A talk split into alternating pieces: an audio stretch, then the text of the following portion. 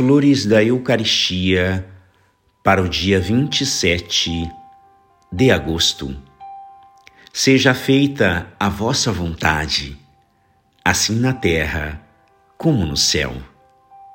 Fazei que não tenhamos outro prazer que o de pensar em vós, desejar-vos e querer-vos. Que sempre e em tudo, renunciando a nós mesmos, só tenhamos luz e vida na obediência à vontade de Deus. Sempre boa, sempre agradável e sempre perfeita. Pereçam todos os nossos pensamentos e desejos, se de vós não procederem, para vós não se dirigirem, e em vós não permanecerem. O pão nosso de cada dia nos dai hoje.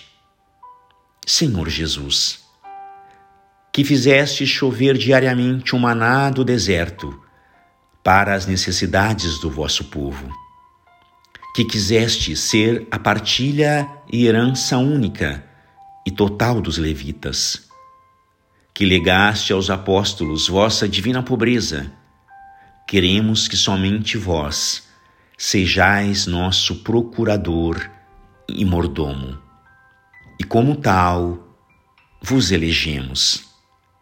Sede vós, e unicamente vós, o nosso alimento e vestuário, nosso tesouro e nossa glória, nosso remédio nas enfermidades e nossa proteção contra os inimigos.